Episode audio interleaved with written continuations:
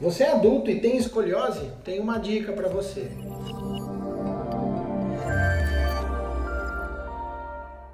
Olá, meu nome é Antenor Mazui, eu sou ortopedista, cirurgião de coluna. Mês de junho é o mês verde, mês internacional de conscientização sobre a escoliose. Quem é adulto também pode desenvolver escoliose ao longo da vida.